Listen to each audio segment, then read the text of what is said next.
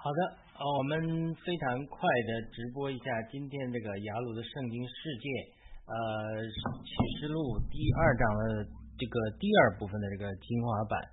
那我们呃希望呃这个能够呃这个非常快的呃把这个读一下啊，好的。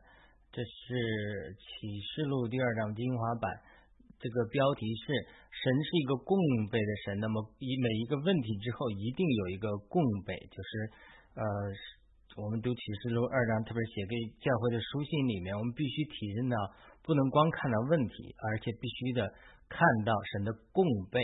呃，启示录第二章讲到第四个教会的书信，但是我们这次只来看前三封的书信。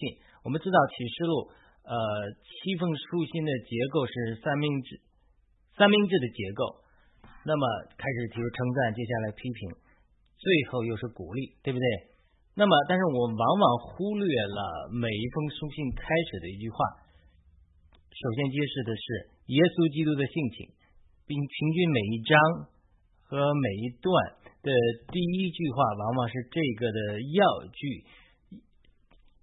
接触圣灵对这一章和这一段圣经的概括，因此我们要特别注意每一章和每一段的第一句，这样会帮助我们更好的理解圣经。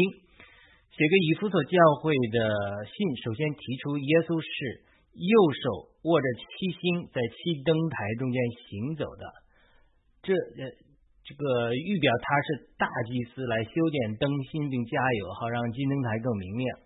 为什么呢？因为人若爱世界。哎，父的心就不在它里面了。那么约翰一这是约翰一书二章十五节讲的，耶稣手中的七星好像大祭司手中的剪刀和油壶，会修剪我们的灯芯，挪去我们心中的偶像，并给我们灯里添油。写给士美拿教会的信提到耶稣是那首先的、幕后的、死过的又活的，是讲到耶稣复活的特性。他的复活会供应经历逼迫的教会。写给别家摩书信的呃教会的书信，提到主耶稣的供备是由两人立剑的。那么呃这个这预表神的话是活的，是有功效的，比一切两刃的利剑更锋利，更刺入，甚至破开魂与灵、骨节与骨髓，连心中的思念和主意都能辨明。希伯来书四章十二节，这表明别家摩的教会一。可能是在遵守主的话上失败了，才导致他们教会的属灵问题。因此，他们必须要正直分解真理的话。提摩太后说二章十五节，抵挡异端和错误的教导，这个教导才能呃。才能成为发光的教会，对的。那么我们的第一个小标题，我们的弱点仰逼迫我们仰望神的一个特点。每个教会有不同的软弱，其实每个人也有不同的软弱。我们都希望自己是完美的，但是我们往往都有不同的缺点和软弱。其实我们每一个缺点和软弱都是神量身定做，让我们学习耶稣基督某一个特点，并彰显他这个特点最好的机会。比如我们天然是好脾气的。那我就不需要学习一个经历基督的忍耐这个特点。但如果我天然脾气是急躁的，其实给我们学习基督的忍耐提供了很好的机会。当我们常常仰望和关注基督的忍耐这个特点的时候，我们会渐渐变成他同样的形象，我们就会经历他生命的变化，成为一个有忍耐的人。我们身边的朋友知道我们天然的脾气是急躁的，但是当我们活在基督的忍耐里的时候，他们就会惊讶说：“这只有神才能做到。”神真是真实的，这样我们就见证了基督，比天然脾气好的人在这一点上更能见证基督。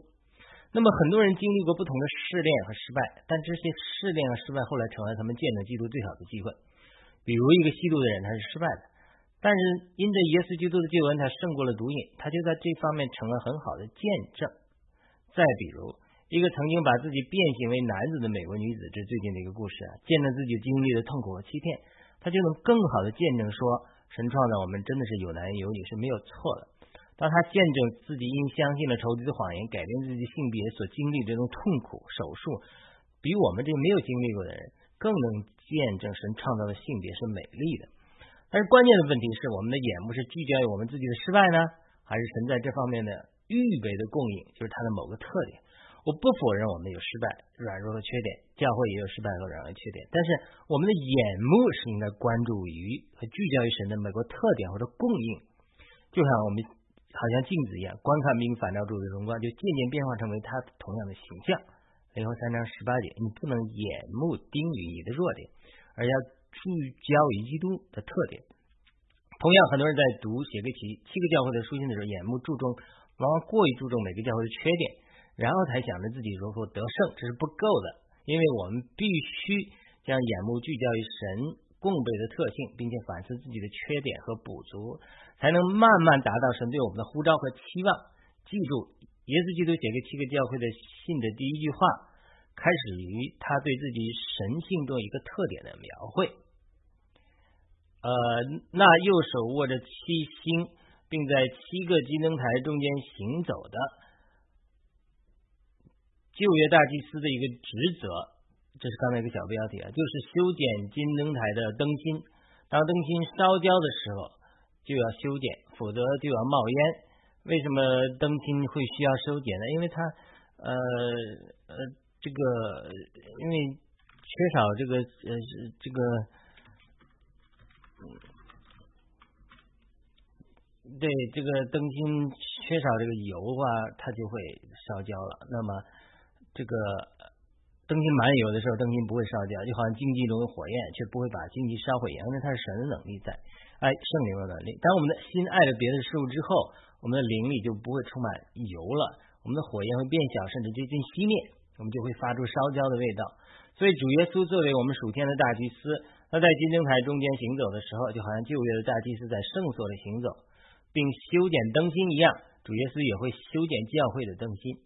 没有人愿意被修剪，神修剪我们的地方，往往是我们肉体贪恋和保爱的地方。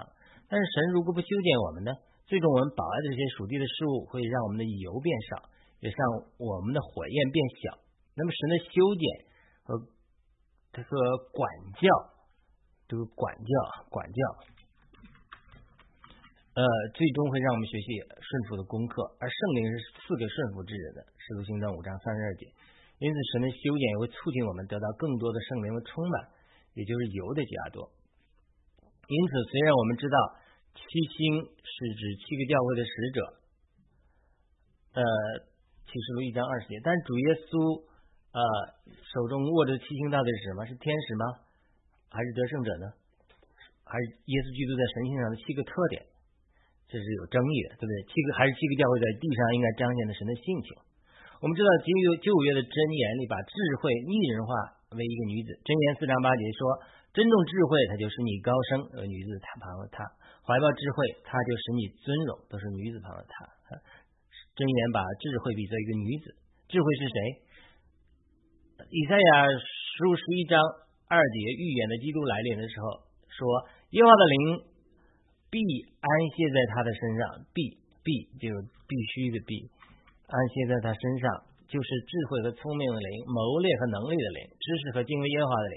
可见智慧是灵，是神的圣灵，或者是至少圣灵一方面的表现。那么我们教会是基督的身体，七个教会就是耶稣基督这个头在七方面的彰显。如果我说七个教会应该彰显耶稣基督七个神性的特性，或者圣灵的七个方面，它也是有一定道理的，对不对？当然，我们之前有讨论过，到底是七。这个七灵是一个天使呢，或者这个七星是一个天使呢，还是彰显神圣灵七方面的表现，或者说我们传统上讲认为是圣灵的七个方面或七倍加强的灵这种说法。呃，我先进一步进行思考，就是我们可以打破传统观念的局限，呃，认为七星一定是七个天使或七个得胜者，对不对？呃，或者是这个试想一下，如果耶稣手中握着七个天使或七个信徒，也是很奇怪的一个图画。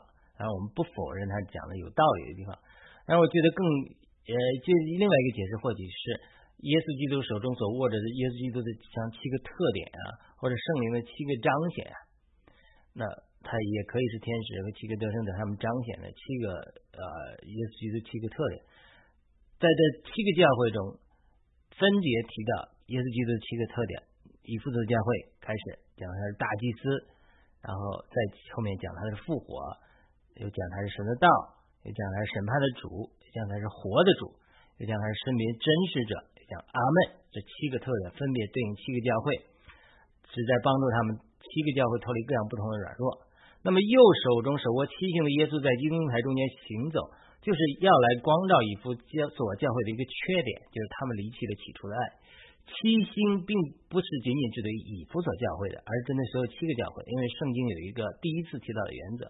圣经第一次提到的一个事情，总是是立定这个事物的原则，并且能够应用于后面提到同样的事物。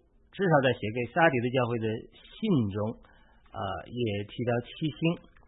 所以可见呢，这个七星并不是仅仅只对以弗所教会。耶稣在金灯台中间行走，也不是仅仅只对以弗所教会。但是耶稣手中握着拿着七星，并在金灯台中间行走的图画。依然是表明了以弗所教会问题如何得到解决的最好方案。我们必须离弃那些让我们心远离神的事物，接受大祭司耶稣基督的修剪和管教，才能得到更多圣灵的充满。回到起初的爱，让我们的灯更充满油，让我们的金灯台更加发光，不至于被神挪去。但是如果我们不悔改呢？不做一个有耳倾听圣灵声音的人呢？依然心硬的话，那么神就会挪去我们的灯台，让我们失去见证。这是讲的第一方面的，对于不死教会神的一个特点就是什么？呃，就是他是这个呃大祭司，在神的金灯台中间行走，修剪灯芯。那么对于第二个教会，圣美拿的教会，他是胜过死亡就复活的，死而复活的。主耶稣称他为自己的首先的幕后的一个死过又活的。在试炼中，包括这里圣美拿的教会。人们中常常问的一个问题就是：神啊，你在哪里？你为什么允许这些事情发生在我身上、我们身上？耶稣对此说：“约翰福音十六章十三十三节记载，十六章三十三节记载，耶稣说，在世上你们有苦难，但你们要放心，我已经胜过世界。可见世界上的苦难和试炼是不可避免的，而且是很多人得胜和成熟不可或缺的一个环境吧？呃，不可或缺，呃，不可或缺的一个环境。”嗯，一个弟兄因为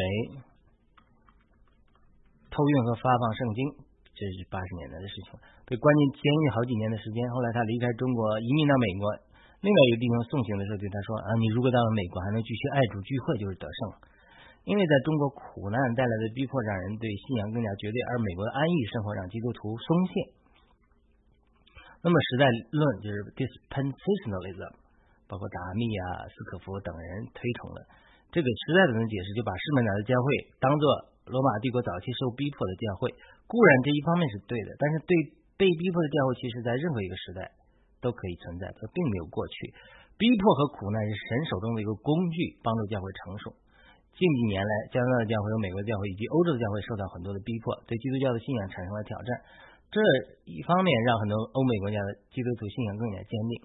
很多欧美的基督徒看到这样的情况，特别是左派和同性恋猖狂，给教会带来很大的压制，就企图从政治选举上来改变这个境况。